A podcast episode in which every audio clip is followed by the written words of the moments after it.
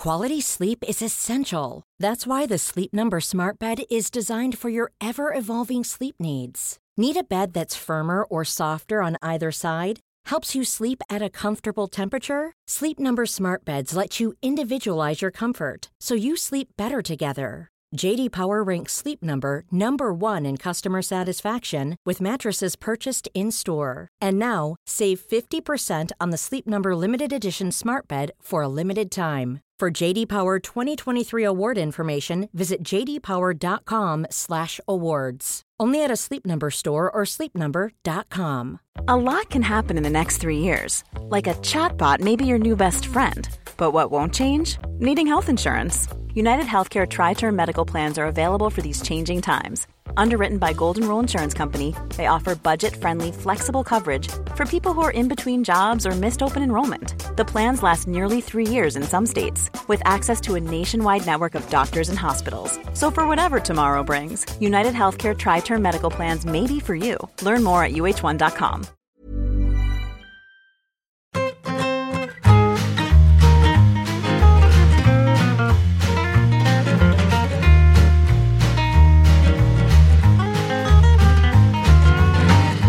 Puedes hablar de los árbitros, ¿no? Bueno, hay mucha gente que está esperando que en este su programa de referencia, que más que un programa es una guía para afrontar el día a día del fútbol, nos pronunciemos sobre lo que sucedió en el Bernabéu el domingo. Nos lo dijeron por Twitter incluso. Yo me vais a permitir eh, que después del atraco que nos pegaron en Mestalla al español el año pasado, bastante más grave, bastante más decisivo Sí, y que- bastante y- más. y que no lo has dicho nunca, y que no lo has dicho nunca aquí, ¿no? Pero vamos, al lado de toda la que se ha montado, y más en Cataluña, donde la televisión y la radio públicas, eh, bueno, pues ya os imagináis la que, la que están liando, pues, pues la verdad que Bueno, Patch, Patch lo quiero mantenerme un poco al margen porque si, si no me, me- me- me- bueno, Sí. puedo- puedo explotar, puedo implosionar yo mismo. Digo que Patch, más que imaginárselo, lo sabrá porque vive allí. Sí, bueno, pero con unas redes sociales a tu alcance Ah, bueno, es fácil, Hombre, sí, todo el mundo lo ve. ya es Mm. fácil de, de ver. Pero lo que no sé es si la gente está eh, esperando conocer nuestra opinión sobre las jugadas. Porque si, eh, si cada uno ya tiene su opinión, o sea, ¿qué, qué más te da lo que diga un tertuliano? O sea, o es que alguien va, va a decir, yo no me voy a pronunciar en esto, no voy, no voy a tener opinión hasta que escuche a Dani Senabre eh, pronunciarse al respecto, ¿no? Por ejemplo, o a Nacho Peña. Además, da igual, yo he oído a gente decir, bueno, una sí, una no, o dos sí, una no, una sí, dos no, y Lo más decir, "Pero extendido es vergüenza". dos, dos no, o sea, dos errores y un acierto. Porque también se podría hablar de una cuarta jugada, que es la del, la del puñetazo de Vinicius. Que entonces yo creo que ya lo, lo más extendido sería tres errores, un acierto. Yo creo que lo más extendido es que el árbitro arbitra y, y- y que el VAR no ayuda, pero nada. O sea, no ayuda. El VAR no ayuda. El VAR. Bueno, es que yo le- les tengo que contar a ustedes, que no sé si lo he dicho ya en algún programa, lo que nos contaron en, el curso de VAR. Aquel en el año 2018, el señor Clos Gómez, que fue el que lo impartió cuando yo estuve, que dijo que el VAR era un, un chequeo silencioso que únicamente se ponía en contacto con el árbitro para mandarlo a la pantalla a revisar algo. Y ahora estamos viendo, bueno, que ya, ya lo sabíamos porque obviamente veíamos a los árbitros que hablaban solos, estaban, no, no hablaban solos, hablaban por el pinganillo con el árbitro de VAR. Y ahora ya, como escuchamos las conversaciones, vemos que hasta se consensúan decisiones. O sea, se, se dice, oye, voy a, pena- voy a pitar penalti sin tarjeta, eh, ¿vale? Y el otro, perfecto. Eh, Esto no es lo que nos habían contado, ¿eh? De hecho, daba la sensación con algunos audios que el del VAR dirige al colegiado que está en el campo, Sí, ¿no? Lo condiciona, ¿no? De alguna manera, o lo, sí, lo, lo, lo dirige, Sí. lo, lo dirige De alguna manera, como tiene, decisión. como tiene mejores imágenes, Sí, le- es el que un poco le, claro. Le le abre, que le abre los ojos un poco, ¿no? Le pone el camino y, y el otro a lo mejor no tiene la suficiente personalidad. No, no digo en el caso concreto de la Almería, que probablemente tampoco, que era un debutante, pero que, que muchas veces, no- pues lo que tú dices, ¿no? Si, pues si me lo está diciendo este que lo está viendo en una tele, que lo ha visto repetido y tal, pues voy a cambiar mi decisión. Y como al final parece que lo consensúan, pues creo que se le está viendo un poco el cartón, eh, no al, no a la herramienta, que ya sabíamos en qué consistía, sino a cómo la aplican los árbitros, por lo menos aquí en España. Es que yo, eh, por ejemplo, la jugada de Vinicius, del, del gol con el Mm. hombro o con el brazo, Sí, si alguien te llama, te llama que lo está viendo en, en una- en un monitor y te dice, le ha dado en el hombro, sí. pues yo, eh, eh, depende del ángulo que veas, evidentemente ves una cosa u otra. Sí. Entonces, si alguien me dice que le ha dado en el hombro, yo entiendo que esa persona lo ha visto 40 veces y está segurísimo que le ha dado en el hombro. Claro. Mm. Y, y entonces Sí. yo digo, ante la duda de le ha dado en el hombro o no en el hombro, si este que lo ha visto, pues digo, coño, hombro, gol. Claro, porque además como este solo me puede llamar si yo he cometido un error Claro, grave y pues si lo tiene claro, pues, pues Pues para adelante. es gol. Bueno, sí. pues es muy difícil decir que no a eso, muy difícil, muy difícil. Me De, parece de muy todas difícil. formas, ya, ya pasó con, con aquel gol de Benzema. Yo creo que hasta aquel gol de Benzema, que fue un gol o que se la llevó, no me acuerdo cómo Mm. fue. No sé cuál es. Yo creo que en toda mi vida deportiva no había visto jamás un gol con el hombro. O sea, es como que los problemas surgen ahora y no existían. No sé, La el hombro, casuística. el hombro es esto. Esto Sí. no es el Bueno, hombro, ahora, claro, eso, eso es otra, que ahora, No ahora sé. nos O están sea, diciendo que hasta, que hasta la axila es hombro. O sea, como el, como pero la manga, el manga corta, ¿no? la manga de la camiseta, dicen. O Sí, sea, eso, dicen eso nunca ha esto, sido, nunca ha esto sido sería así, hombro, ¿no? esto es el brazo. No sé, yo, yo no, no Sí. entiendo mucho, ¿eh? No, no, de verdad, de verdad que no. Mm. Eh, Sí, a mí me pasa igual, ¿eh? Yo no sé, creo que nos están cambiando muchas cosas o las están reformulando, no lo sé.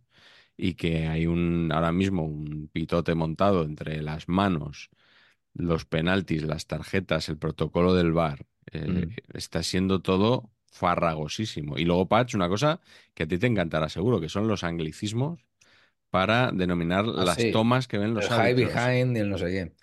Sí, muy a favor. Y muy a favor también, por supuesto, de que al final eh, el que gestione esto sea el de Gigantes, ¿no? O sea, el que tenga Sí, sí, sí. que cualquier cosa. Me parece que dices tú, un tío ecuánime y que, que, por cierto, también me gustaría felicitarle de aquí al director de casting de la cadena SER, que para lidiar en esta polémica como experto me lleva a Jaume Rouras. Pues yo creo que es una elección sensacional, ¿no? Porque un tío Es- que conoce el medio, que del mundo camaril, ¿no? Que los high behinds los conoce perfectamente sí. y sin ningún sesgo de, hacia ningún lado, ¿no? Sin ningún sesgo partidista. O sea, simplemente dice las cosas tal y como son. Bueno, pero ahora tiene tiempo libre. Está más, ya. un poco más liberado el hombre. Siempre le Sí, sí, gusta el mundo de los medios. Sí, sí, claro, No claro. sé, yo no lo veo mal. A mí sí. No, no, yo tampoco, por eso lo digo. no, Que... como ¿Os, os personaje es acordáis? estupendo. una- yo creo que un acierto. Ahora, como personaje para la cadena SER, ahora el personaje es lo más siniestro que, en fin.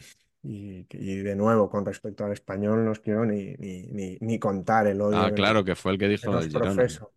Sí, El sí. odio que nos profesa. Es verdad. Eh, y bueno, y ya después de todo esto, yo puedo estar de acuerdo seguramente en que hay dos jugadas que probablemente no se ha equivocado, pero la que se está montando y, y- y cuando estamos grabando esto, la porta que sale y dice que la liga está adulterada, es, ya- es, es una comedia. Dan, dan muchas ganas de eh, rescatar a nuestro querido eh, arqueólogo del, de- de- del fútbol y empezar a, bueno, bueno, bueno, pues probablemente esta euro nos va a venir muy bien para vivir 40 años atrás y empezar a ver, bueno, sí.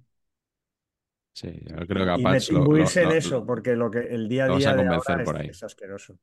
Sí, es que sí. Sí, es una, una espiral de radicalización tremenda, es asqueroso.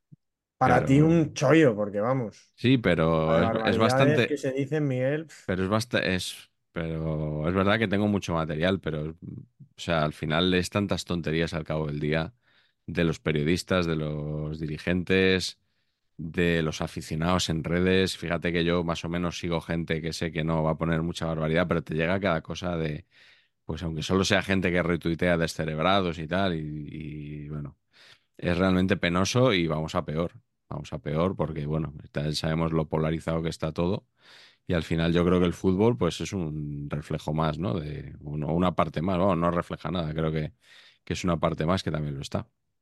Pero bueno, Patch, eh, ¿estás de acuerdo con esta No, profunda reflexión que he hecho, No, verdad? pero es que además me parece que es que el VAR saca lo peor de todos nosotros, de todos. Sí. O sea, que, eso- que es una, que es una cosa increíble, porque debería ser una herramienta maravillosa. Exactamente no sé cómo se arregla, ¿eh? Eh, porque yo tampoco creo que la opción sea quitemos el VAR. Mm. Yo creo que a estas alturas del partido, creo que no. Creo que si se quitara, a los cinco minutos estaríamos con esto con el VAR no pasaba, etcétera, etcétera, etcétera, etcétera. Sí, ¿No? Claro. El hecho VAR, no empezaríamos con el VAR tenía sus fallos, pero claro, ¿sabes? Pero mira, esto lo hubiera, ¿eh? Claro. Al final, el- es que el aficionado se, se creía que el VAR iba a llegar y se iba a pitar lo que él veía. Eh, Hombre, cuando haya VAR, pues esto que yo veo que es penalti me lo van a pitar a favor, hombre. Pues se ve que no, se ve que no. Claro que tampoco, tampoco te pitan siempre lo que tú quieres que te piten, ¿no? Pero bueno, eh, mencionabas, Carleto, a Juan Liverpool. Vaya éxito en nuestro programa anterior. Eh, vaya éxito para el propio Juan, me refiero, que Que está Sobre aquí, todo para el propio Juan, está porque se yendo cachondeó. mierda de todos sí. los lados, ¿no? Se cachondeó mucho de aquí de la audiencia de saber empatar, pero le están cayendo regalos. Ya tiene, tiene, eh, sillas. Tiene asientos ya. Unos, eh, la- se ha puesto en contacto mucha gente con él para ofrecerle a- butacas, asientos de, de distintos estadios y que pueda haber cumplido su sueño de tener una pequeña gradita construida en su, en su domicilio. Varias incluso. Una creo que debería llamarse Saber y Empatar Stan. Sí, Exactamente. sí, sí. La grada, el- el- un fondo, ¿no? Como de COP, pues uno de los fondos que fuera el fondo saber, otro el fondo Sí, eh. empatar. Muy bonito. Muy bonito.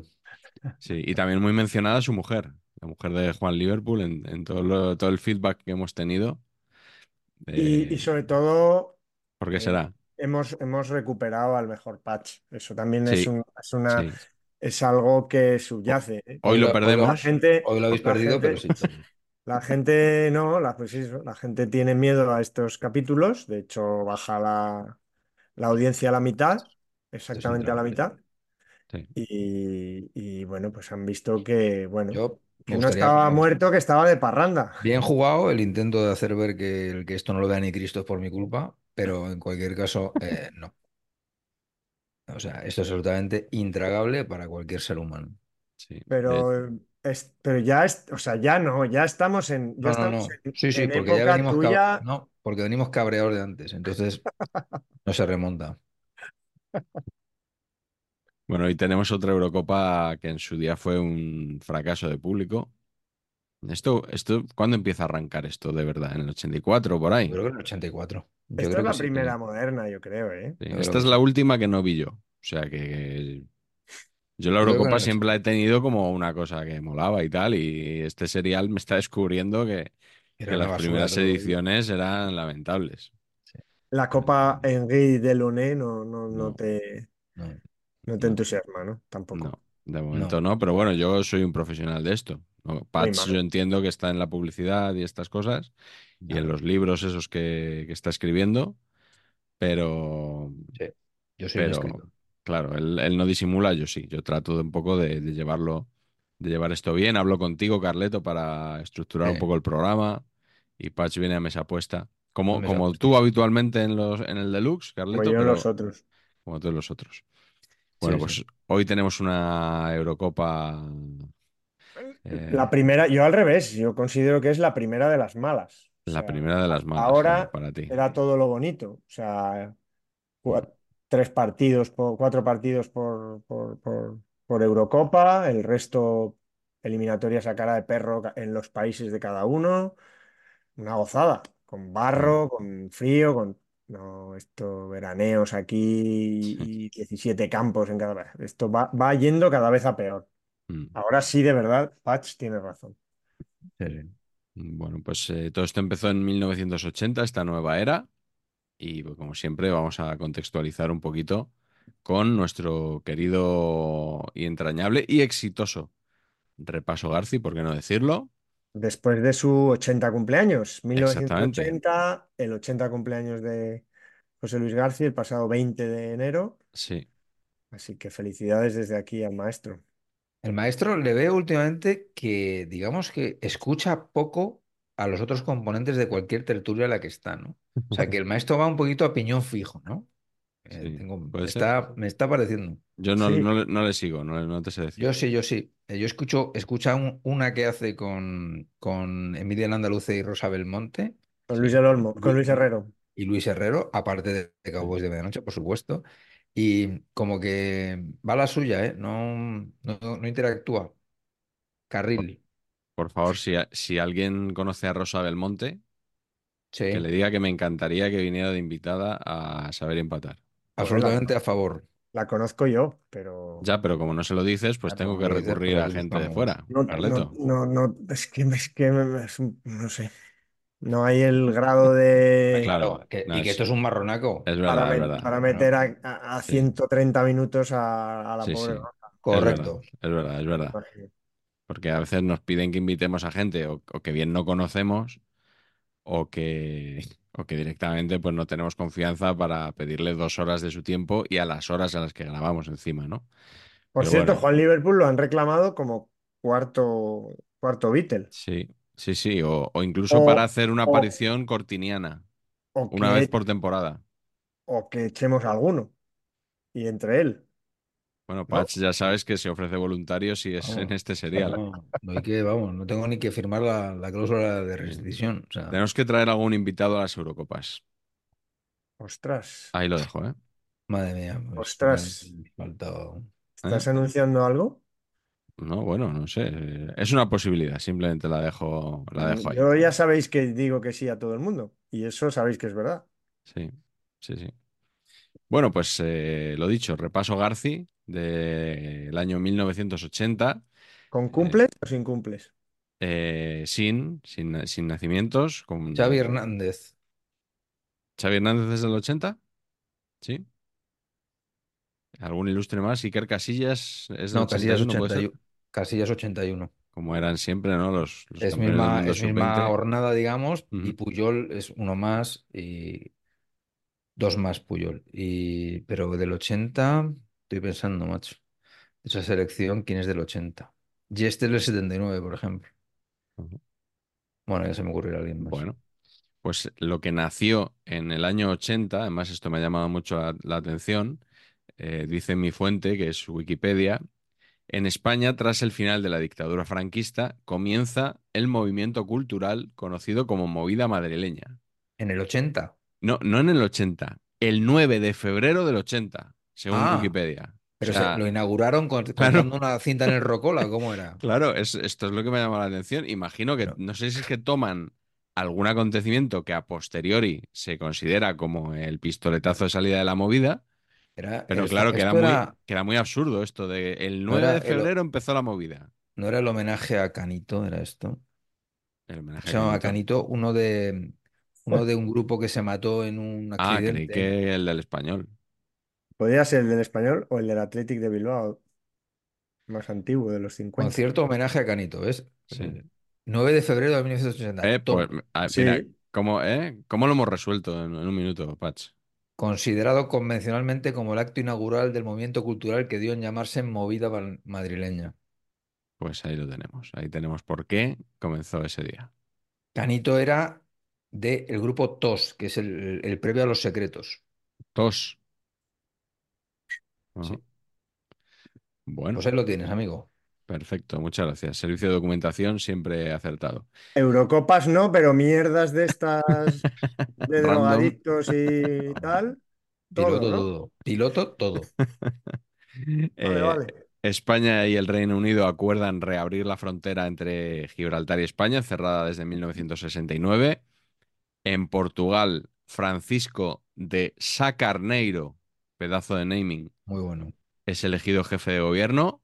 En Estados Unidos, como siempre en las Eurocopas, elecciones presidenciales. El presidente Jimmy Carter no consigue ser reelegido y es derrotado por el republicano Ronald Reagan, que además le dio una buena, le dio una buena paliza eh, electoralmente hablando. Qué actorazo.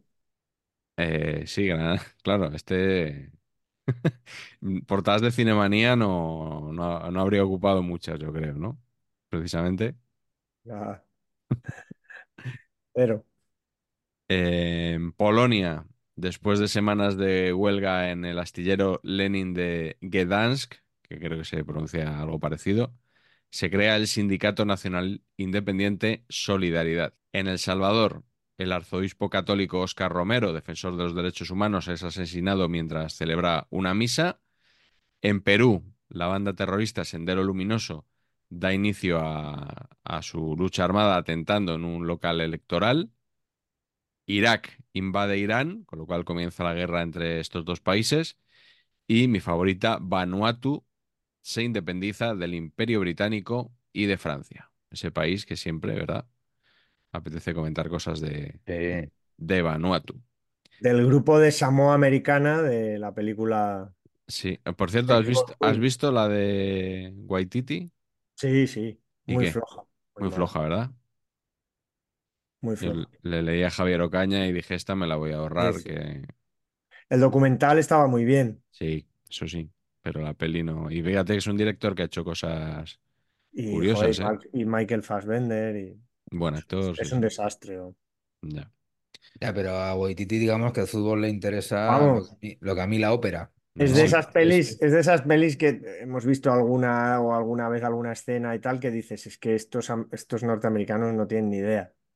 Mm, Están, están contando fútbol como pueden contar, no sé, mm. petanca. Bueno, pero este es neozelandés, eh, Waititi, ¿eh? Sí, pero que es una película de Hollywood, digamos, Ah, ¿sabes? vale. Uf, Que no atiende a nada que sea Ya, ya, canchero ya. ni futbolero.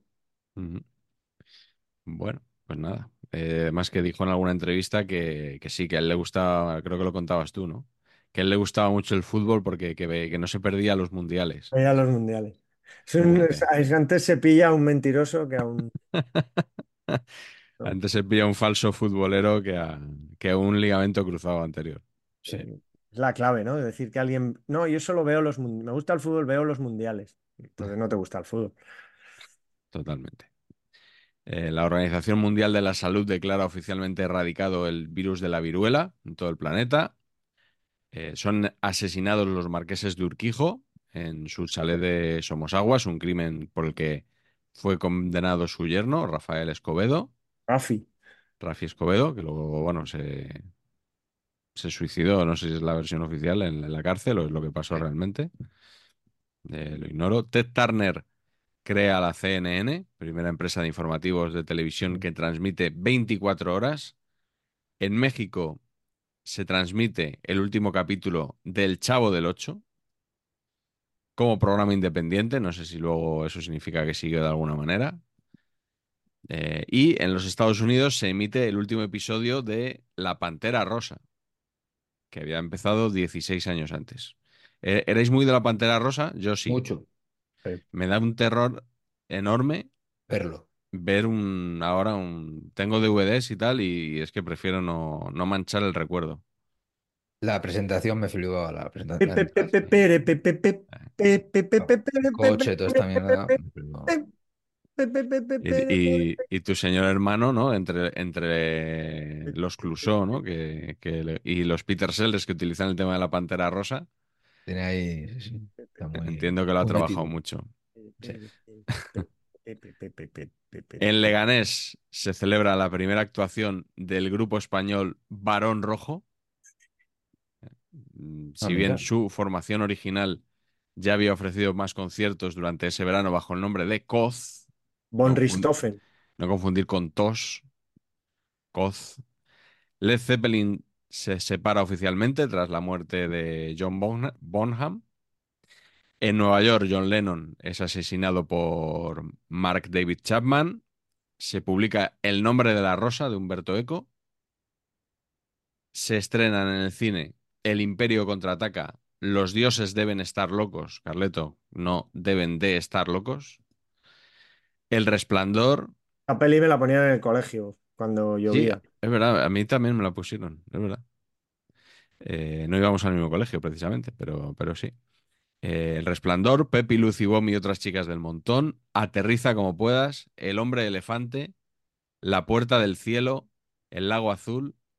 Toro salvaje y Gente corriente que gana el Oscar a la mejor película.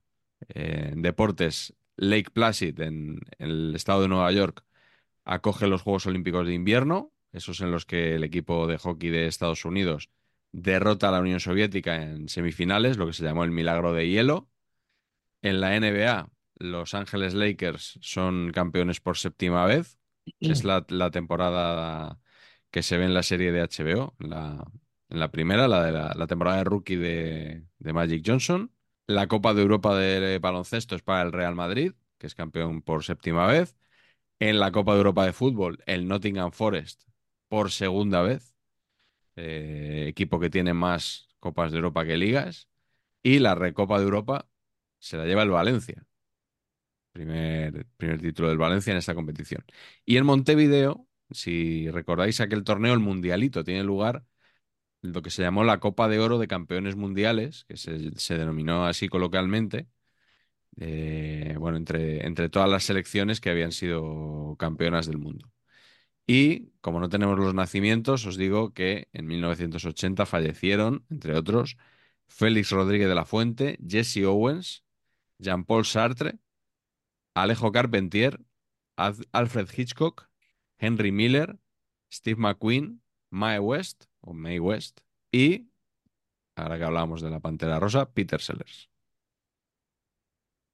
Y por supuesto, Carleto en 1980 tenemos esa primera Eurocopa con un formato más o menos moderno que supone un cambio respecto a las anteriores. Cuéntanos. Efectivamente.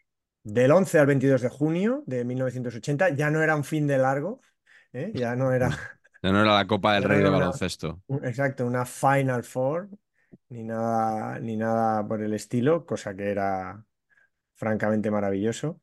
Eh, es la primera edición con ocho participantes, ocho selecciones, y es la primera vez también que hay un anfitrión que se clasificaba directamente y hay un país elegido ya con más tiempo eh, para, para organizar esta, esta competición, donde hubo sorteo, el sorteo ya se hacía en este país, no era como antes, que se elegía a uno de los cuatro que se habían clasificado para la fase final para que organizase, digamos, esa semifinal, final y, y consolación. Aquí había dos grupos de cuatro, pero un poco siguiendo la estela de esos mundiales un poco raros, porque la verdad que hasta 1970, quitando el de 1950, que también había tenido grupos, ¿recordáis la, Sí. la- el, el maracanazo La no es una no, final, en realidad es un, es un partido de, de un grupo de entre cuatro final. Pues después del Mundial 70, que sí que tenía semifinales y final y cuartos de final, digamos, más 16 equipos, luego 8, 4, 2 y un campeón, en, en el Mundial de Alemania y en el Mundial de Argentina se hizo ese invento de hacer, después de los cuatro grupos de cuatro equipos, se clasificaban la mitad, se hacía otra vez dos grupos de cuatro. Y los primeros de esos grupos jugaban directamente la final. A mí me parece una organización deleznable. O sea, me parece o sea, horroroso. Mm. O sea, para eso prefiero una liga de 16 equipos.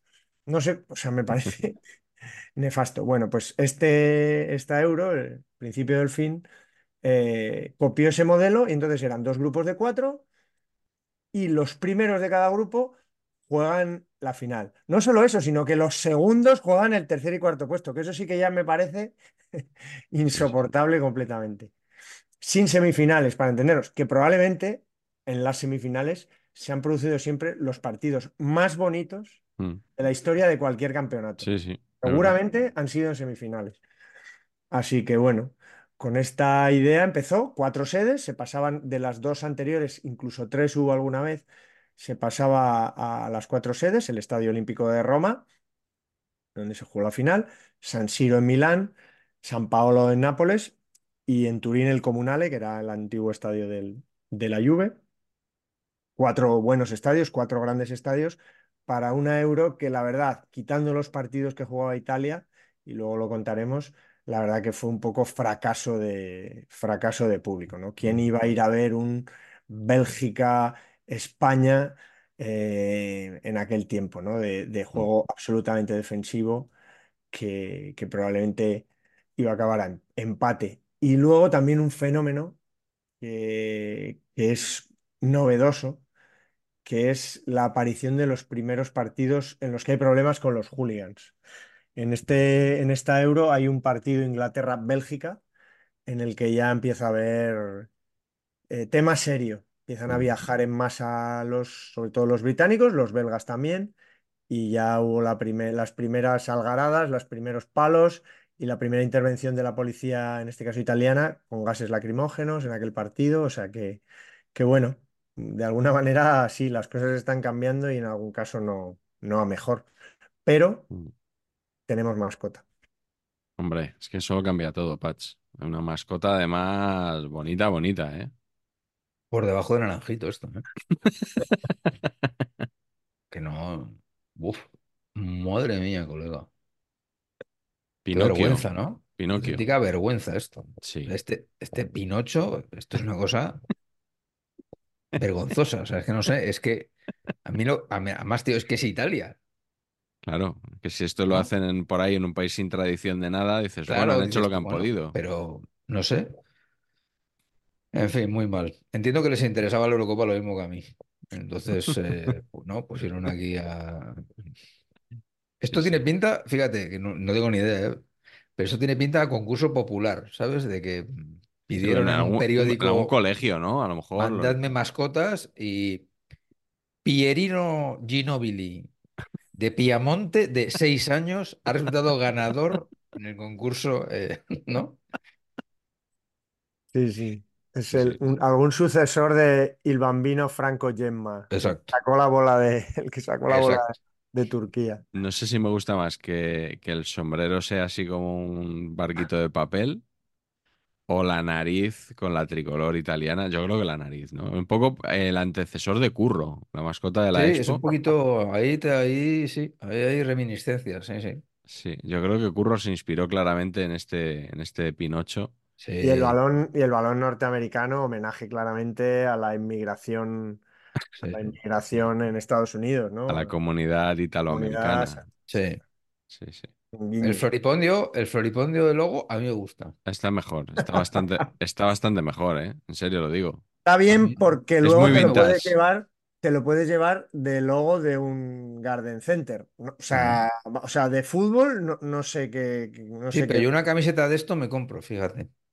Bueno, De pero es un, ba- Pinocho pero es me un dan ganas de balón. suicidarme, pero Es un balón es porque un lo dices balón. tú. yo me sí, es un balón, Oye, Carleto, por favor, es un balón. un balón. Es una Es un flor. balón flor, es un balón flor. A mí me ¿Pero qué gusta, balón si no es redondo? Un poquito de imaginación, a Carleto, mí por me gusta. favor. Completa la imagen, a esa imagen le falta De un hecho, trocito. os voy a decir, no sé si recordaréis, porque sois gente de, de poca memoria, y, Sí, pero el, el- el cartel del Mundial de México 70, sí. o sea, esto es, esto es, vamos, es básicamente una... Trae para acá que, que le voy a meter otros colorcitos, pero es Mm, básicamente, es básicamente ese mismo. Aquello Sí. era un balón. Son un Pero poco, eh, me recuerda un poco los colores a, la- a un poco las cortinas así de finales de los 70, principios de los 80, ¿no? Eso, ese tipo de diseños y de colores.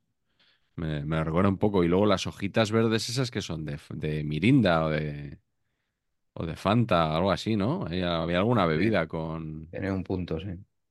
Bueno, pues nada, eso es. Y, y luego que adaptaron otra vez el, el- el ondulado de la UEFA, con, pero en este- en esta ocasión Como siempre, ¿no? con los colores de, de Italia.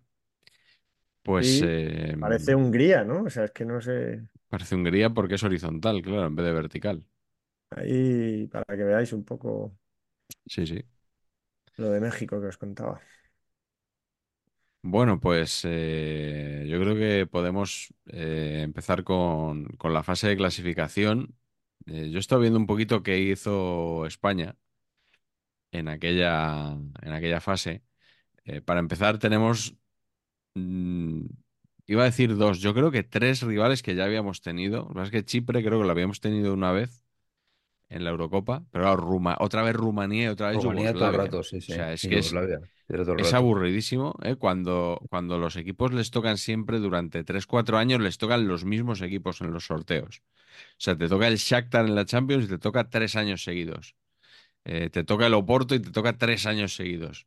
Pues esto es, es una cosa parecida a, eh, a Pues que, España que había de... unos, que había unos grupos chulísimos. O sea, siempre nos tocaba eso y había unos grupos Sí, además, Sí, tuve- da- da- pero siempre da sensación, la, la hierba siempre es más verde del vecino, pero Inglaterra con Irlanda, Irlanda del Norte y Dinamarca. Eh, Portugal, Escocia, Bélgica. No sé, o sea, es que nosotros siempre lo mismo. sí, y grupo de cuatro, además, que, hombre, es un poco injusto, ¿no? Porque en, en otros grupos se tienes que pelear, jugar más, se quedan más equipos fuera. Bueno, nosotros un grupo de cuatro, que realmente viendo el nivel de Chipre, pues te lo jugabas con Yugoslavia y te lo jugabas con Rumanía. Eh, España recordó un poco, Carleto, a, lo que tú decías de Quique Sánchez Flores. Eh, arrancada de caballo y parada de burro. O sea, empezó muy bien y acabó pasándolo mal, porque, mm, bueno, pasándolo mal, sufriendo un poquito, ¿no? Empezó en Zagreb con una victoria 1-2, con goles de eh, Juanito y Santillana. Los de la canción, ¿no? Mm, Desconozco esta canción, Y que Juanito la prepara, que Juanito la prepara y Santillana mete gol, ¿no? pero esa es una canción que cantarían los aficionados del Real Madrid, pero en cada Pero, estadio se canta con una pareja distinta, ¿no? pero en este caso valdría para la Ah, selección. vale, decir. pero, pero no es la original esa, ¿no? Yo solo la he oído con Juanito y Santillana. Sí, de verdad. Sí, sí. Mm. El- Con el español no se canta esa, esa ¿No? canción. No había un que Marañón la, la prepara No. y Marañón mete el gol, Exacto. que en algunos años podía haber sido real. Exacto. No, no, que se- era un poco eso. Bueno, eh, Y, segundo y partido. Roberto Martínez era muy largo. Que Marañón la prepara y Roberto Martínez mete gol. Y Roberto, y Roberto. Y Roberto mete el gol. Eh, segundo partido en Mestalla 1-0 ante Rumanía, gol de Asensi, fenomenal. Eh, tercer partido en el Elmántico, porque se iba a jugar Carleto en Vigo, No en el Calvario. ¿eh? pero creo que tú estabas por ahí malmetiendo para, para que no se jugara allí. Finalmente se jugó en el Elmántico. Eh, victoria 5-0 con goles de, de nuevo de Asensi, de Vicente del Bosque, de Rubén Cano y dos de Santillana. Y a partir de aquí ya se empieza a torcer un poquito la cosa porque llegan los partidos de la segunda vuelta. 2 a 2 en Rumanía, con goles de Georgescu para los rumanos y de Dani, de tu amigo Dani Carleto para Daniel Ruiz Bazán. el Ruiz Bazán para España. Que aquí he leído, Craiova.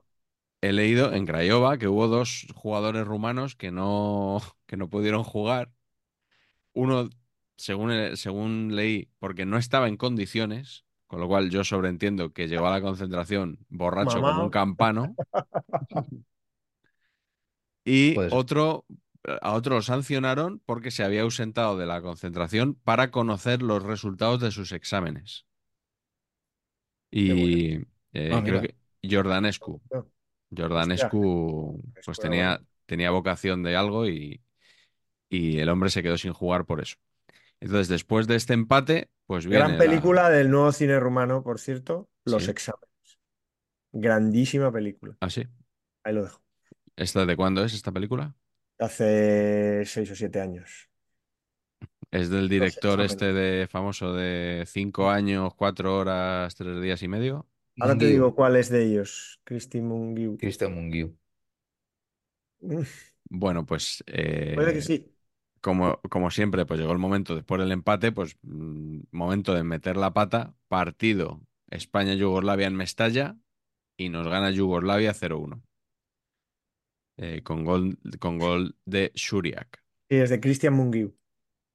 Y entonces, pues hay que ir a, a Limasol a darlo todo. O sea, no te puedes despistar, no te puedes despistar absolutamente nada, porque si empatabas en Limasol, te podías quedar fuera.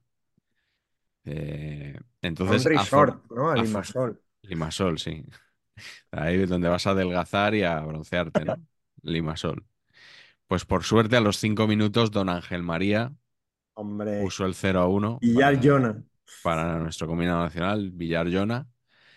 Eh, Santillana antes del descanso amplió la diferencia, pero por supuesto hubo que acabar sufriendo porque Chipre marcó en la segunda parte el 1-2 y no estuvimos tranquilos hasta que Saura puso el 1-3 definitivo en el 89. Don Enrique Saura. Año, Pach. 54. Eh, por cierto, don, don Enrique Saura, eh, probablemente el jugador es- es- estrella o franquicia de todo este periodo, de estos dos años de camino a la la, selección. a la Euro y de la Euro, ¿eh?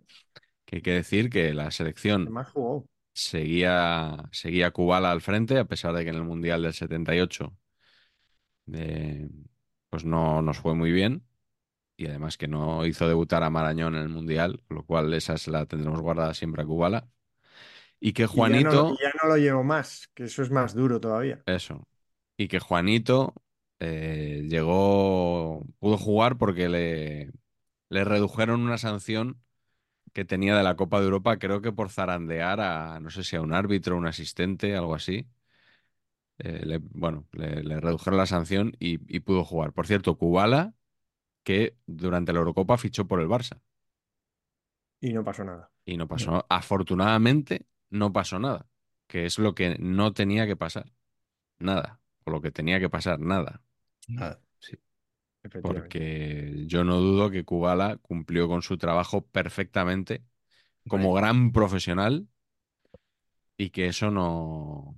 Además, de hecho, hubo, hubo un par de jugadores más que fichó el Barça de este equipo, Alex Sanko y, y otro más, que no recuerdo ahora. No, y Kini, y Kini. ¿Puede ser, Carleto? ¿Te cuadra que fuera Kini? Puede ser. Yo creo que fichó al año siguiente, ¿eh? Todavía estuvo un año más en el Mm. Sporting. Porque Urruti todavía no era. Urruti todavía... Urruti, Urruti fue. ¿Urruti Sí, en el 80? sí, yo creo que Sí. fue Urruti. Sí, puede Sí, ser. sí. Bueno, Urruti, sí. pues, Kini pues fue en el 81. Fue Pues eso, y, y no pasó, y no pasó absolutamente nada, porque acabamos de salir de una dictadura, pero no estábamos tan radicalizados como estamos ahora, seguramente.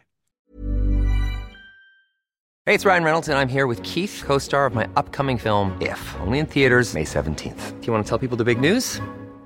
All right, I'll do it. Sign up now and you'll get unlimited for $15 a month in six months of Paramount Plus Essential Plan on us. Mintmobile.com slash switch. Upfront payment of $45 equivalent to $15 per month. Unlimited over 40 gigabytes per month. Face lower speeds. Videos at 480p. Active Mint customers by 531.24 get six months of Paramount Plus Essential Plan. Auto renews after six months. Offer ends May 31st, 2024. Separate Paramount Plus registration required. Terms and conditions apply if rated PG. Y bueno, pues esto fue el camino de, de clasificación de España. Carleto, ¿tú qué más Bastante tienes ahí? bien, bastante cómodo, ¿eh? O sea, Bueno, con un poco de suspense al final, ¿eh? No sé yo. Eh, pues los otros grupos, la verdad que me, me están gustando más las fases de clasificación que las fases finales, en realidad. Eh, hubo, había 31 selecciones, quitando a Italia que estaba clasificada, 7 grupos, 3 de 5 y 4 de 4. El nuestro, como ya hemos dicho, es de 4. Y en los otros 6 grupos, así cosas eh, chulas. En el grupo 1, Inglaterra-Rusia. Está en un grupo con Irla- las dos Irlandas, Irlanda del Mm. Norte e Irlanda, Bulgaria y Dinamarca. Solo pierde, solo empata un Un partido empate, un empate solo. Sí. con Dublín, en Dublín, contra Eire. Eh, partido complicado con un 3-4 en Copenhague. 3-4 chulísimo con doblete de Kevin Keegan. Y, y en los partidos de las dos Irlandas que he estado mirando porque me parecían curiosos, eh, porque bueno, eran tiempos también políticamente complicados. eh, Irlanda del Norte le solía mojar la oreja a, Irlanda en aquel tiempo. Digamos que tenía más tradición casi de, de, de- ganar, ¿no? Y, y Jerry Armstrong, que luego nos fastidió en el Mundial, Mm. jugó en el Mallorca, él ganó, metió un gol contra, en el, en el partido de ambos en Windsor Park, en Belfast. Y en Dublín empataron a cero. Siete goles metió Kevin Keegan en este grupo. Inglaterra se clasificó después de tiempo. Se clasificó por primera vez para, para un torneo, porque recordemos que no Mm. iba tampoco a los mundiales, 74 y 78. Así que una gran alegría. En el grupo segundo, Bélgica también ahí pisó bastante fuerte. Fue un grupo bonito con Austria, que era potente, era la Sí, Austria, le apretó mucho que- a Austria a Bélgica. era la Austria que le había ganado a Alemania ¿eh? en el, en el Mundial, que, que luego iría también al Mundial de España, o sea que era una buena, una buena Austria. Un Portugal un poco a la baja desde hacía un tiempo, pero que empezaba a mejorar, que luego en el 84 estuvo muy bien con Escocia, que estos años 70 eh, no fallaba nunca, y Noruega, que sí que era mal, eh, imbatida, Bélgica, cuatro victorias, cuatro empates, ya apuntaba a lo que sería luego en esta, en esta Eurocopa, que fue finalista, ¿no? Y eso que empa- empezó empatando los dos primeros partidos, ¿eh? Pero se fue recuperando. Cinco golitos de Frankie van der Elst y cuatro de Hansi Krankel eh, en este grupo, el grupo de España que has comentado. En el grupo 4, también otro grupo potente, porque la RDA era potente en entonces, Polonia, por supuesto, unos, una época de buenísimos jugadores, Suiza e Islandia, junto con, junto con Holanda, la Holanda post-Johan Cruyff, pero ahí Holanda seis victorias, un solo empate y una derrota, ambas con Polonia, que en teoría era el gallito del grupo, venía jugando muy bien también, pero la cagó porque palmó en la RDA y empató en casa con la RDA. O sea que digamos que, que, que, digamos, que fue la que le, le quitó. Fue un, bastante igualado entre Holanda, Polonia y, y la RDA. De hecho, fue clave un partido en Leipzig, un 2-3, el último partido de- del grupo, 2-3 RDA-Holanda, 89.000 espectadores un partidazo. No creo que en la RDA haya habido nunca tanta expectación por el fútbol. Y el que ganaba, en ese, el que ganaba ese partido era el que, el que quedaba primero. Y al final ganó 2-3 Holanda, con goles de Thyssen, Kist y Van de Kerkhoff. Eh, curiosamente, la RDA hizo muchos goles en este grupo. Los dos máximos goleadores de este grupo de cinco fueron Martin Hoffman y Joaquín Strait, de la RDA. Cuatro golitos cada uno. En el grupo 5, Francia fue la que la cagó, digamos. Eh, Checoslovaquia, que también venía haciendo, por supuesto, ganando la, la Euro de Panenka, eh, ganó cinco partidos y solo perdió uno en París eh, con goles de Pecu y Rampillon. Francia palmó 2-0 en Praga y aquí es, di- digamos, casi lo que más me ha llamado la atención de toda esta fase, ¿no? Panenka metió gol de penalti de ese 2-0 y el cabrón lo tiró estilo Panenka otra vez. Se lo marcó a un tal Dominic Dropsy del Estrasburgo. Era una época que Francia le cantaban los porteros hasta que no llegaron. Bueno, Bats tampoco era de, muy de mi gusto, pero bueno, Castaneda, Baratelli, estaba de Tori también, que yo creo que era el suplente de Bats. Y Mm. este Dropsy, que tiene nombre como de, de, no sé, de gominola infantil o de, o de chuchería infantil. Una, una aplicación para compartir archivos. Ah, es Dropsy. Ah. Dropsy, ¿no? No, digo que Sí, me puede suena, ser. me suena un Puede poco a ser, eso. porque lo, lo busqué y me salía, no me salía para nada futbolista del Estrasburgo. Y, pero, ¿cómo te plantas frente a Panenka y el tío te lo vuelve a hacer otra vez? Claro, igual había tirado más penaltis do- ah, estos eh, cuatro años antes, pero joder, ¿no? Que, que la duda de si te la va a volver a hacer o no. Sí. eh, así que Francia la cagó, pero no es tanto por eso, porque en realidad le ganó a Checoslovaquia, pero había empatado el primer partido con Suecia, que luego veremos unas camisetas muy chulas. Máximo goleador de este grupo, un tal Marian Masni, con cinco goles de Checoslovaquia.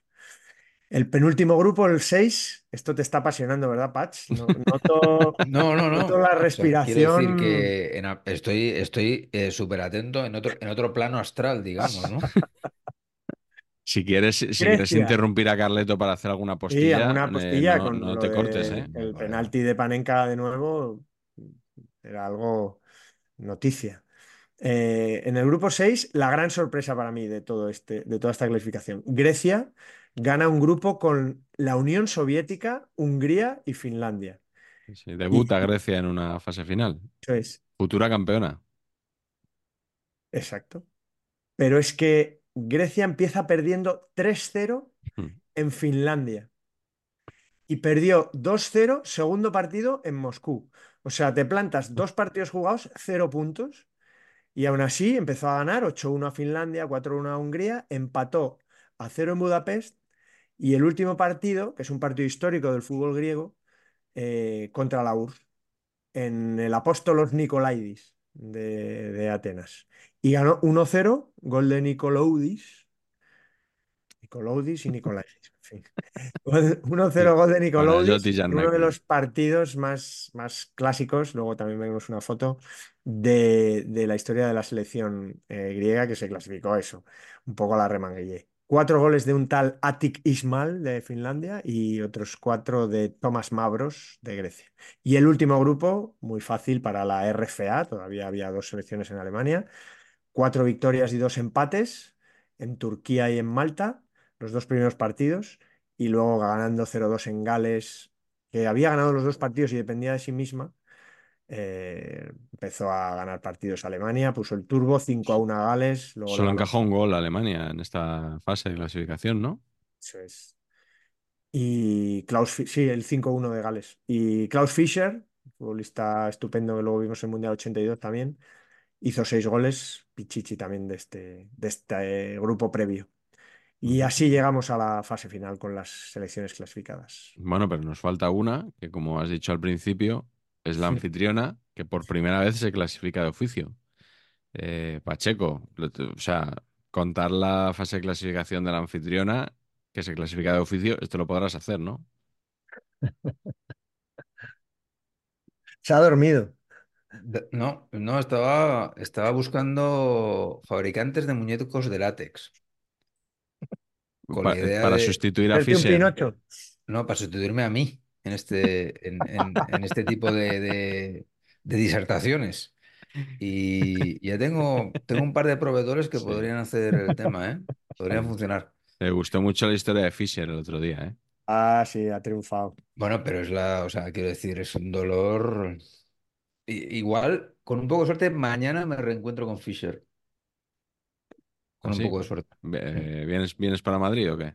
Sí, y pero no, pasa- no sé si, dor- si dormiré en el Escorial. Si duermo en el Escorial, os saco foto y os mando para que Sí, por veáis que favor. está todo bien. Podríamos incluso hacer comida para que lo traigas y conocerlo. Para que lo traiga y coma con nosotros, para Al darle un poco de Gijón. cariño. me Vamos al parecería Gijón. lógico. Gijón. Él es muy de Cacho Power también. Bueno, pues Italia efectivamente se clasifica por ser anfitrión en un timing ole. O sea, un timing perfecto porque justo se había des- destapado el famoso escándalo del Totonero. Muy buen naming. Totonero me gusta muchísimo siempre. A mí también. Y entonces, básicamente, pues esto es que, bueno, una cosa, una serie de ahí de tejemanejes, de hurtos, de compra de jugadores, todo mal. Eh, y esto se descubre porque un frutero de Roma Es denuncia, muy Cinema denuncia por estafa porque, ah, por lo que se ve, había intentado pagar a unos y al final no habían hecho lo que tenían que hacer y tal, ¿no? Hmm. Y entonces, lo mitiquísimo es que ponen en Wikipedia, el frutero este se llama Cruciani. Cruciani col- colaboró con Álvaro Trinca. Hostia, qué buen, qué buen apellido para un escándalo Sí, de estos de, ¿no? Álvaro Trinca, es que es, es que es- es- no, Es ideal. es maravilloso. Bueno, pues se lió pardísima, eh, se lió pardísima, se sancionó a media Italia bajo. Hay una Yasmín Trinca eh, en el mundo del cine. Pues mira, un poquito, pues un poquito más para que se hagan nuestros, eh, nuestros despiertos eh, espectadores a una idea, un poquito pues lo que está pasando aquí con el caso Negreira, ¿no? Bajó el Milan, bajó la Lazio, cinco puntos menos el Avelino, cinco el Perugia, cinco el Bolonia, el presidente del Milan inhabilita para toda la vida, el del Bolonia un año. eh, Stefano Pellegrini, jugadores, Stefano Pellegrini, seis años, Máximo Cacciatori, cinco, De la Martira, cinco, Albertosi, meta mítico del Milan, cuatro, Sí. nuestro Paolo Rossi, dos añitos. ¿eh? Que no juego la Eurocopa por eso. Sí. Y luego, tengo que decir que aquí leyendo las, las sanciones, me parece que hay sanciones que deberían haber sido apeladas por cuestión de naming. O sea, tú te llamas Pier Giorgio Negri solo, te han caído cinco meses que te lo dejen en uno, por ejemplo, ¿no? O sea, porque tienes un naming con esta calidad, ¿no? Sí. O, o Habrá te lo llamas- contrario, habrá agravante también. Claro, pero te llamas Lionello Massimeli, te caen tres años, y encima jugabas en el Taranto. No, no, ese hay que indemnizarlo. Yo te, claro, yo te dejaría fuera, o sea, te dejaría absolución completa. Por ejemplo, a- sí, entiendo que fue absolución por tema de naming, mi idolatrado Giancarlo Antonioni fue absuelto, fue acusado y absuelto. Muy bien. Y bueno, pues ya está, o sea que justo se van a jugar la Eurocopa aquí en su casa con el escándalo este, eh, eh, llenando el prime time de los chiringuitos, del chiringuiti que, que, ¿no? que habría por allí, Sí, sí. Y, y todo por un frutero. y todo por un frutero. Un frutero, efectivamente. La fruta... Así. Fruta Pues, tiene mucho peligro, como pues que se ande, que Isabel se ande con ojo uno que conozco yo que debe casi mil euros en bocatas, ¿eh? Esto ¿Ah, es sí? rigurosamente cierto. ¿Así? Sí, sí. Eh, pero en el barrio, tuyo. No, no, no. eh, más, más céntrico. Ah, más Ya, os daré más detalles. No, hasta aquí puedo leer. Hasta aquí puedo leer, pero puede, puede que esto derive en un gran escándalo también aquí en España, ¿eh? Joder. Ostras, qué, Hasta qué aquí puedo bonito. leer. Qué bonito scoop. Bueno, vamos con la fase final ya del torneo, si os parece. Hombre, ¿qué nos parece? que parece que estamos llegando media hora tarde a esto. Sí. Que ya va siendo, ya va siendo hora. Eh, bueno, yo os voy a contar un poquito el camino de España, que fue una decepción absoluta. Qué bajón, colega. O sea, porque si, si en la fase de clasificación empezaron bien y acabaron regular, aquí empezaron regular y acabaron muy mal. Porque el primer partido fue 0-0 contra Italia. Dices, hombre, bueno, los anfitriones, Italia, que no, que siempre tiene buen nivel. Sí, Empatas a cero, bueno, pues a ver qué pasará, ¿no? claro. Quedan dos partidos por delante, dos partidos que vas a perder. O sea, porque perdieron además los dos por 2 a 1, eh, uno contra, contra Bélgica y con gol de Kini, por cierto. En Bélgica ya estaban ahí los que luego nos iban a amargar la vida en México 86, que si Gerets, que nos metió un gol, que si Van der Els, que lo citaba Carleto antes, Kellemans, eh, bueno, y Jean-Marie Paz, por supuesto, y alguno más. Y luego contra Inglaterra, pues otra vez 2-1, marcó Dani de penalti, que, que luego le hicieron repetir otro penalti y, lo- y se lo pararon. Y, y- y nada, nos, nos marcó, nos marcó un tal Brooking, que no tengo el gusto de conocerlo, Yo sí. sí, que es Trevor de- Brooking. del West Ham, puede ser, Sí, medio interior, Y- vamos. y luego metió del Forest Woodcock, que luego se fue a jugar al Tony Colonia, Woodcock. Tony jugó al, Colonia y, y jugó en el Arsenal también. Yo le recuerdo como con permanente, con un Sí, pelo así Con- como muy... Sí, muy, muy a lo, a lo William, con Sí. N, Sí, sí. más o menos. Y, y el equipo de España, que os voy a leer la convocatoria, ¿no? Un poco para que sepamos de lo que estamos Hombre. hablando. Porteros eran Arconada, Urruti y Artola, es decir, Patch, Pompeyo. Arconada y dos de sus víctimas, Bueno, Artola no es tanto víctima, ¿eh? ¿no? No, porque es, es que es muy antes. O sea, Artola es... O sea, Artola es del 48, Urruti del 52 y Arconada del 54. Yo creo que Artola sale cuando ven venir que tienen Arconada, pero, pero a Urruti es que no le deja jugar No, directamente. Urruti directamente nada, pero bueno, y con, Pero con los tres, España es flipante que son los tres porteros de la Real consecutivos. O sea, es es flipante eso. increíble eso, eh, la, la cantera. Y Artola creo que no llegó a jugar con España, ¿no? Creo que fue Es convocado a raro, esta es Eurocopa. raro porque además se, no retiró. jugó. Luego, ¿Ah, no jugó? Yo creo que no. y es lo que decís, luego ficha a Urruti y juega a Urruti de titular. O sea, Artola pierde la. O sea, ya Sí, sí. prácticamente pierde la titularidad, digamos. Triángulo, triángulo ahí curioso, ¿no? De, Pero de Artola. Artola, Artola igual, estoy equivocado y estoy tirando de recuerdos. Yo creo que rotaba bastante con Mora, que jugaban mucho Mora y Artola. eh, Pedro Valentín Mora. sí, Mm, Sí, son como los después de Sadurní, ¿no? Sadurní eh, y llegan. Yo creo que juega Artola más. puede Yo, ser. eh, yo creo, ¿eh? Pero luego sí es verdad que llega, que llega Urruti, que igual al principio alternan y ya Urruti es el gran portero de la liga del, del 85, ¿no? La del Urruti Tastimu Mm, y el sí, de Puyal. Eh, pero sí que es verdad que, que fíjate que al anterior mundial jugaba Miguel Ángel, que Miguel Ángel era to- todavía con. García Remón los dos porteros del Madrid, ¿no? sí, que hizo Mm. el paradón aquel a, el paradón aquel a Austria. Sí. Sorprende aquí- que.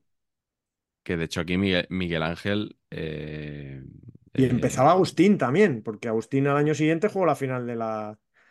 ¿No? Jugó la final de la de la Copa Copa de Europa. Europa, la de 81, sí, con el Liverpool. Pero Agustín, gracias a Dios, nunca se acercó a la- por la selección. Por el... Y, y aquí Bueno, tenemos no hubiera un- cambiado mucho tampoco hicimos un, hicimos un programa Cantar más que Agustín, pero no era sobre porteros, sino sobre música, para el que lo quiera recuperar. Defensas, Alexanco, Migueli, Uría, Gordillo, Olmo, Undi y Tendillo. Dos del Sporting, que en aquel momento Sí, que era el, era el, uno de los grandes equipos. el de volver a empezar, ¿no? Porque Bakini, es cuando Sí, se rueda volver a empezar. básicamente. Sí, al año siguiente. Mm. Eh, centrocampistas, Diego, de la Real Sociedad, Asensi, Cardeñosa, Del Bosque, Zamora y el mencionado Saura. Y los delanteros que eran Dani, Carrasco, el Lobo, Kini, Juanito, Santillana y Satrústegui. Eso fue Ese fue el Pues bagaje de, de España y bueno, luego siguiente cita ya fue el Mundial 82, el de Naranjito, que ya contamos en su día.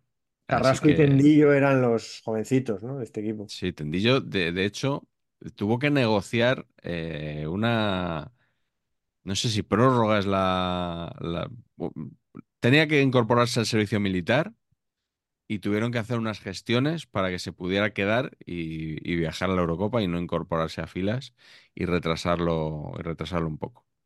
En todo caso, los que jugaron los, los cinco que jugaron los tres partidos, creo que fueron Arconada, Alessanco, Gordillo, Jesús Mari Zamora y el antes comentado Saura del Valencia.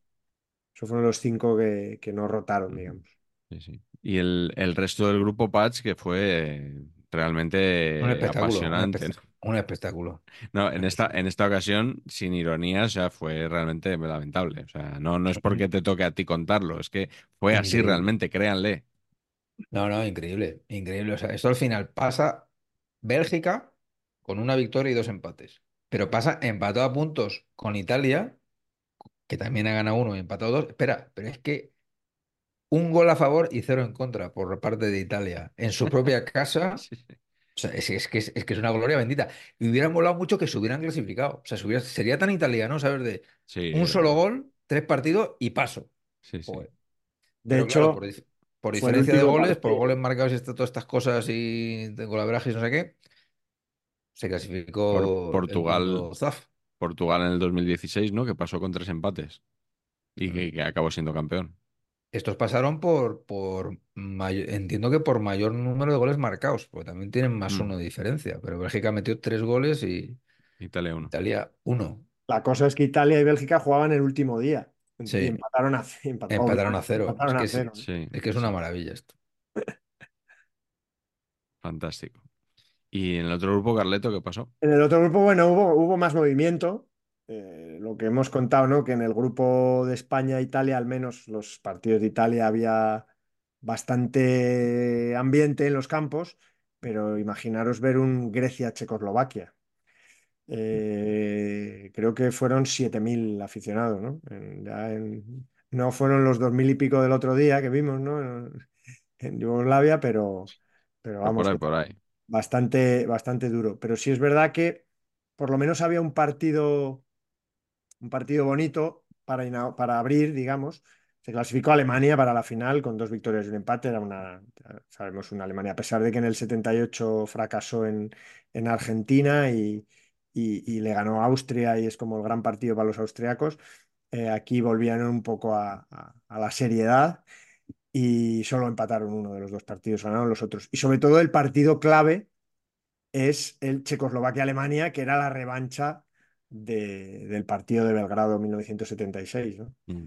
Eh, mete gol el Rubio de Oro, uno de mis ídolos de aquella época, Rummenigge, gol de cabeza, así el portero sale un poco a por uvas, y, y- y le replica, digamos, a Alemania, eh, o sea, le replica, le gana el segundo partido importante Alemania a Holanda, ¿no? Y 3-2, con un triplete de Klaus Allofs.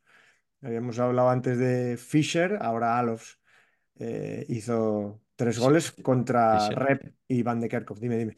Fischer, el, el muñeco de Patch, El muñeco, evidentemente. Redujeron distancias porque fue un 3-0 primero, Rep y Van de Kerkhoff, pero con esas dos victorias Alemania ya pas, casi, casi pasará lo que pasara en un último partido contra Grecia, que empataron a cero, yo creo un poco para no, para no dejar a los pobres griegos con el casillero a cero. eh, al ganar los dos partidos importantes, Alemania era la grandísima favorita, ¿no? Además, Holanda y Checoslovaquia empataron entre ellos. Digamos que ganaron los dos a Grecia, perdieron los dos con Alemania y empataron entre ellos. O sea que mucha igualdad entre las dos selecciones, la post, la Holanda post-Cruyff y la Checoslovaquia en la que todavía jugaba el señor Antonín Panenka, que quedó segundo y que eso les daba esa maravillosa oportunidad, como a Italia en el otro grupo, de jugar un estupendo partido de tercer y cuarto Sí, sí, puesto. sí. Esto es como los torneos de los absurdo. niños. Los torneos de los Sí. niños, ¿no? Que como tienen que repartir las copas al final, lo organizan ese tipo de partidos. Qué horror, qué horror. Bueno, Pero, y pues si quieres ya lo cuento de- del tirón, ese tercer y cuarto puesto. sí, por favor, que Patch Hombre. está, mira, mira qué cara tiene. Pues un 1 a 1, goles de Jurkem y, y Graziani, eh, otro maravilloso futbolista de, de esa época italiano.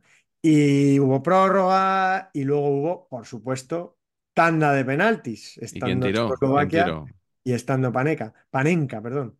Eh, pues tiraron muy bien, todos, porque hasta el noveno penalti no, no falló ninguno y no se decidió la tanda. Esta tanda por un tercer y cuarto puesto. O sea, imagínate tú que la emoción desbordada.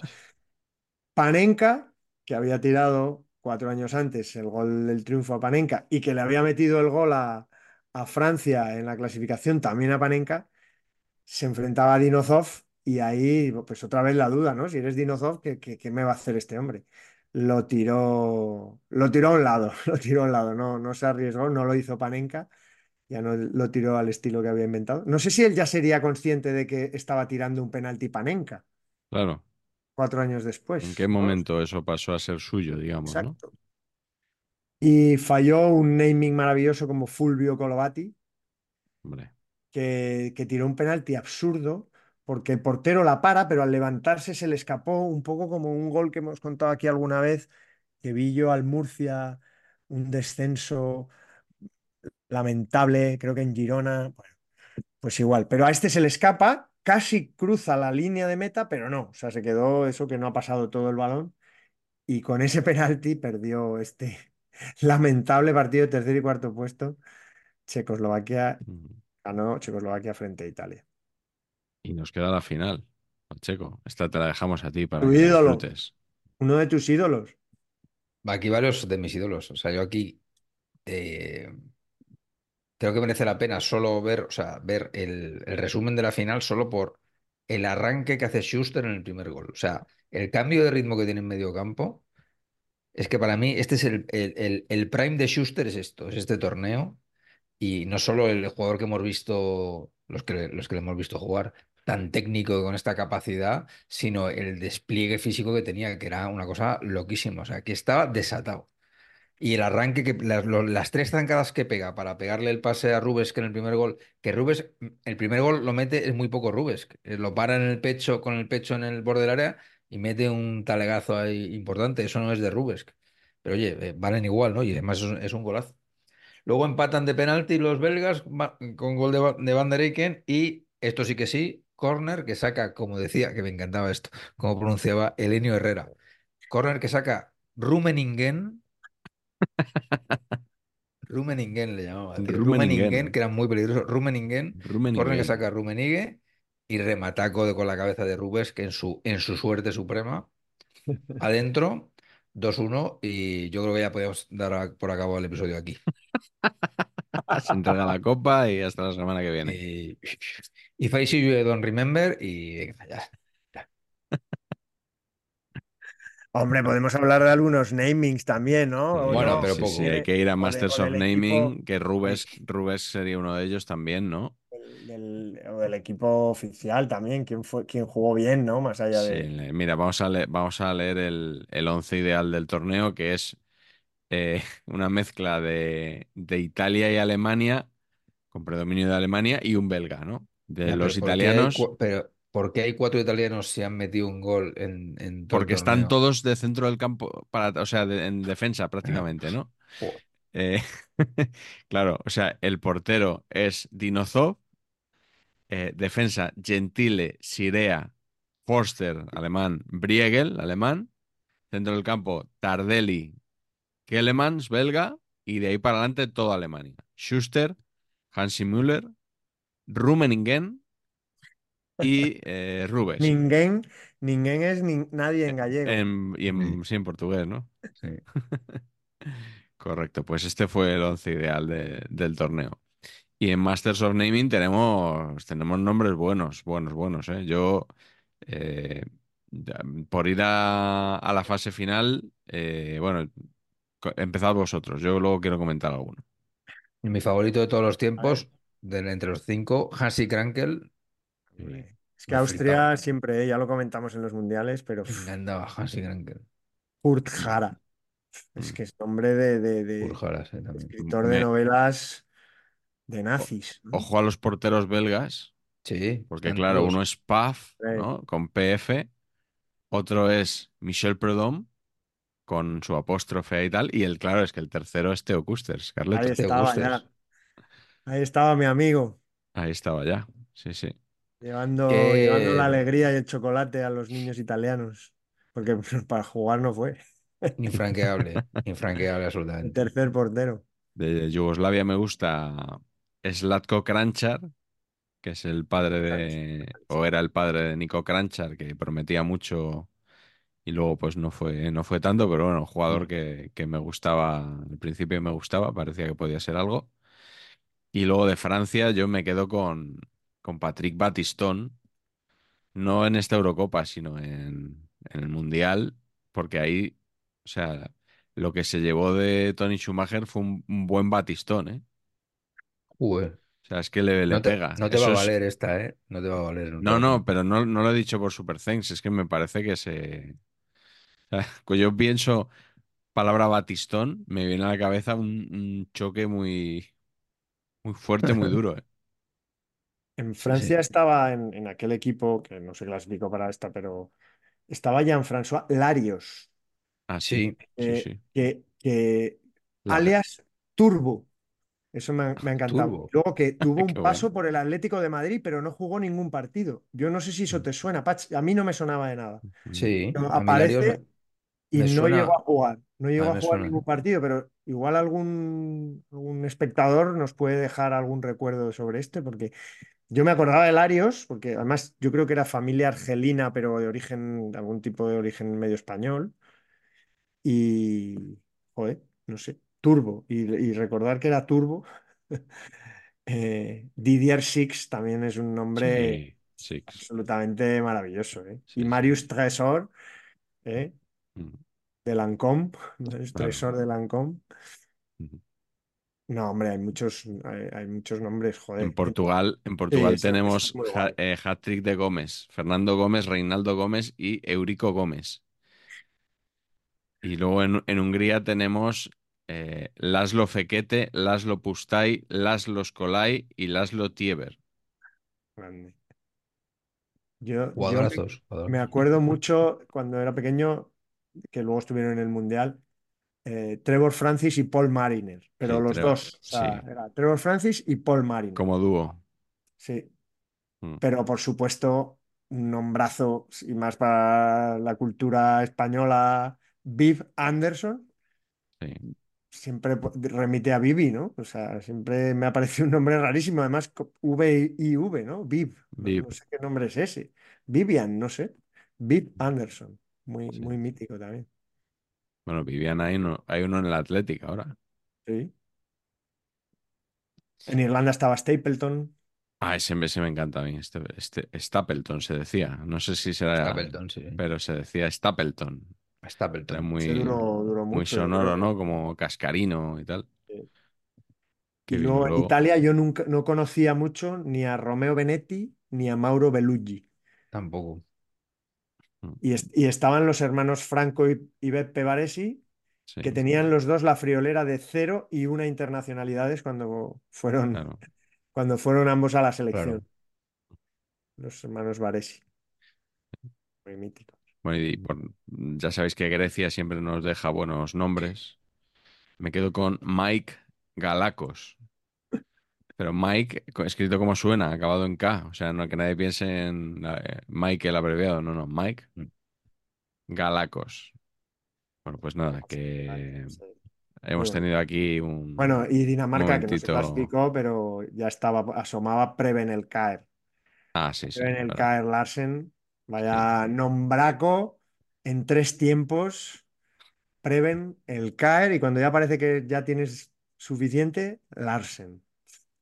Me parece una maravilla. Vamos con las camisetas, que también hay que dedicarles un, un guiñito, ¿no? Sí, hay poca novedad. sí. Yo os diría que hubo, parece mentira, pero hubo un pequeño retoque, una pequeña modernización, y la observaréis, en la indumentaria nacional de nuestra querida roja. Eh, hasta ahora habíamos dicho, yo creo, el última, la- dijimos que éramos la, la- la selección probablemente que había cambiado menos su indumentaria, sin marcas, sin líneas, nada hasta el momento, desde, desde prácticamente los años, desde que dejaron de llevar botones en las camisas. Pues en esta Eurocopa, pese a que la clasificación era la misma de siempre, eh, el cuello era un poquito de pico en la fase Mm, final. Un poquito. En la fase final el cuello tiene un poquito de pico, que no queda mal. El escudo sigue siendo el, anti- el preconstitucional, el del, águi- el del águila. Y no, todavía no sé si no sería, digamos, no sé, no sé si todavía no estaría vigente el, el- el- el actual, el de la democracia. Y bueno, pero aún así, no. Y, y yo creo que es la primera vez que también que los números iban en el pantalón. Eso no me suena de otras, de otras citas. Eh, Inglaterra muy clásico, sin marca. Creo que debía haber algún tipo de norma por la cual en esta fase final no se permitían que, que Los se, logos. los logos, porque veréis que muchas camisetas se lo han tapado. Sí, Holanda, por ejemplo. Sí. Eh, la de Inglaterra, veis que es la Admiral típica de los últimos tiempos. eh, no lleva la, la- eso, es me parece muy bonita. Muy bonita. Y os diré que me sorprende Alemania, porque Alemania jugó con una camiseta algunos partidos de la fase de, la- de los primeros, como el de Holanda, por ejemplo, con una camiseta sin, o por lo menos tapada la marca y con unos cuellos que no parecen de Adidas, Mm, ¿eh? parecen de, de- de- de- de otra marca. mm, Y en cambio, la final ya aparecieron con la contundente camiseta mm. de las tres rayas Ujú. y vamos, la, la mítica que podía ser la del Salamanca, también te digo, ¿no? Sí. De la Unión Deportiva Salamanca. Entiendo, pero si os fijáis, fíjate, contra Checoslovaquia también es esa, esa, esa camiseta que es de otra marca que ahora no recuerdo que cuando hablamos de los mundiales la, la nombramos.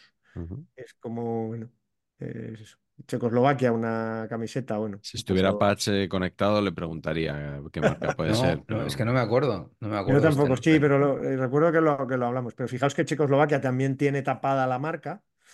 No me parece que Mm. sea Adidas, con ese diseño, con ese cuello, con ese triángulo ahí elástico. Me gusta, me gusta a mí el cuello ese, ¿eh? Sí, es original. Eh, y- y lo mismo le pasa a Bélgica. Si fijáis, se tapa, es, es obvio que es Adidas, Mm, pero se tapa la, se tapa la camiseta, tanto en la, en la blanca, que es bastante bonita, como en la roja, en donde veo más fallos en el pantalonaco y las medias amarillas. mm. Sabe que son sus colores nacionales. Si ahí Sí, ese, pero ese es, negro, es muy mala, muy mala combinación. negro Esos Real Mallorca, tres, ¿no? Un sí. poco. eh, sí, se ve ahí a ese jugador, ¿no? Que, que tiene unos coloris, unos colorinchis. Italia, pues a mí me parece muy bonita siempre esta camiseta, pero es verdad que, que- que- que poca novedad. Grecia era una novedad en la Euro y también pues aportó otra camiseta diferente, también tapada la marca, no parece tampoco una marca de las que mm, más conozcamos, ¿no? No, no, no la, no la veo muy, muy clara. Y, y he puesto unas camisetas de la clasificación porque veo que tenían algo parecido a Hummel o algo así. Son partidos, el partido contra la Unión Soviética que hemos dicho que ganó 1-0 Mm, y se clasificó. Y donde, la, y donde la Unión Soviética también da un salto a, a camiseta con marca, a pesar de que se la tape también. mm. Eh, la que sí ya da un paso claro a la modernidad es Dinamarca. Tenemos ahí esa foto de Alan Simonsen Sí. Y ya con Hummel ya es una, una camiseta muy reconocible, absolutamente moderna y preciosa. En un partido frente a Aire, que también es una camiseta curiosa, bonita, pero mm, más clásica. Y Francia también tiene una camiseta que empieza a parecerse a, la- a las bonitas de los, de los años de los mundiales del 82 y el 86. Y me llama mucho la atención que en el escudaco, Francia era muy de escudacos en los años 60 y 70, el gallo era siempre enorme. Mm, Ya viene, que eso yo creo que había pocas selecciones que lo hicieran, quizá Inglaterra, eh, ya viene el rival al que se enfrentan. Si os fijáis, Federación Francesa de Fútbol y debajo pone Sued, Es verdad. a los partidos contra Suecia. Pero vemos que Suecia y la propia Francia eh, jugaron el partido de ida en el Parque de los Príncipes en el grupo y el partido de vuelta en, en Estocolmo y Suiza alter- alteró su camiseta. Tenía una con cuellos, Suecia, perdón, una con cuellos y Mm. otra sin cuellos, que es más antigua, que a mí me gusta más. A mí también. Eh, para terminar, un partido Malta-Gales del grupo Madre mía, Gales. Campo de Tierra y Pijama de Gales, que yo creo que es un poco parecida, Admiral, parecida a la que vimos, pero me sorprende que, que en Malta jugaran en un campo de tierra, porque es un campo de tierra Con John con Tosak ahí. esta y John Tosak ahí y la banda de música en, en Malta. Pocas novedades, la verdad, pero sí que me ha sorprendido ese cambio de Alemania, ¿no? Y, y creo que lo he buscado mucho y efectivamente los primeros partidos jugaron con unas camisetas, se taparon la marca y en la final ya era muy reconocible que era Adidas, a pesar de que también tenía tapado todas las marcas comerciales, no sé por qué. Mm. Y hab- hablando de camisetas, hay que comentar que hoy tienes tres nuevas camisetas ahí junto a ti, de Nico. eso es. Sevilla, Umbro y Hummel. Sevilla, Rayo Vallecano y Real Betis. Separaba Sevilla y Betis por, por la del, por la del Rayo, para que no se peguen. Eso, Muy bien pensado. las Estaba, de Nico. estaba pensando algún jugador que hubiera llevado las tres camisetas, pero claro, eh, Sevilla y Betis ya es un es bastante divisoria la cosa. Te Como elimina Rayo. 99,9% de los futbolistas como para encima encontrar a uno que haya jugado en el Rayo, ¿no? Sí, es difícil, sí. Es complicado, es complicado, pero bueno. Sí. Podemos hacer un, podemos hacer un concurso, ¿no? Hombre, tendría mucho, mucha aceptación. El- el- si alguien nos dice un jugador que haya llevado esas tres camisetas, le, no sé, le regalamos una camiseta de Nico, Ajá, una por especial. ejemplo, dedicada para él. Que fue, fueron, fueron casi tan aplaudidas las camisetas de Nico como el paso de Juan Liverpool por el programa, ¿eh? Sí, sí, se lo he dicho. ¿Ah, sí? Porque se ha, puesto nervioso de que no tengo bonitas, tal. Y sí. Se ha puesto nervioso. Qué bueno. Y, y Patch recuperó el otro día la tradición de, de poner camisetas también, que la tenías un poco abandonada, Patch. Es verdad, es verdad. Sí, sí. No lo hago aposta. En, en las Eurocopas y Mundiales nunca he puesto. Sí. Pero. Yo no suelo siguiente- poner libro tampoco, pero Siguiente programa a ver si me acuerdo y busco algo. Porque Pacheco Junior tienen remesa de, de Reyes bastante interesante. ¿de este año? Sí, sí. Ah, sí. Hombre, sí. Ha trincado ahí. Si pide, cuando le preguntas qué quieres, todo el mundo a todo el mundo le pide camisetas. ¿En Entonces, serio? sí. Qué Qué bueno. guay. ¿Cuántas tiene? No lo sé. No, no tengo ni idea.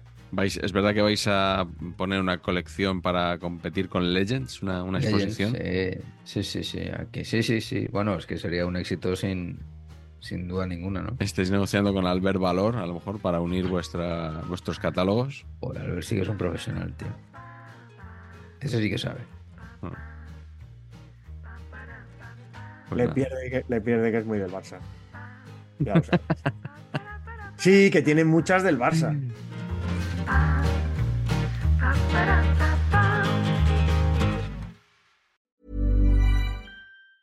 Mom deserves the best, and there's no better place to shop for Mother's Day than Whole Foods Market. They're your destination for unbeatable savings, from premium gifts to show-stopping flowers and irresistible desserts. Start by saving 33% with Prime on all body care and candles. Then get a 15-stem bunch of tulips for just $9.99 each with Prime. Round out Mom's menu with festive rosé, irresistible berry chantilly cake, and more special treats. Come celebrate Mother's Day at Whole Foods Market.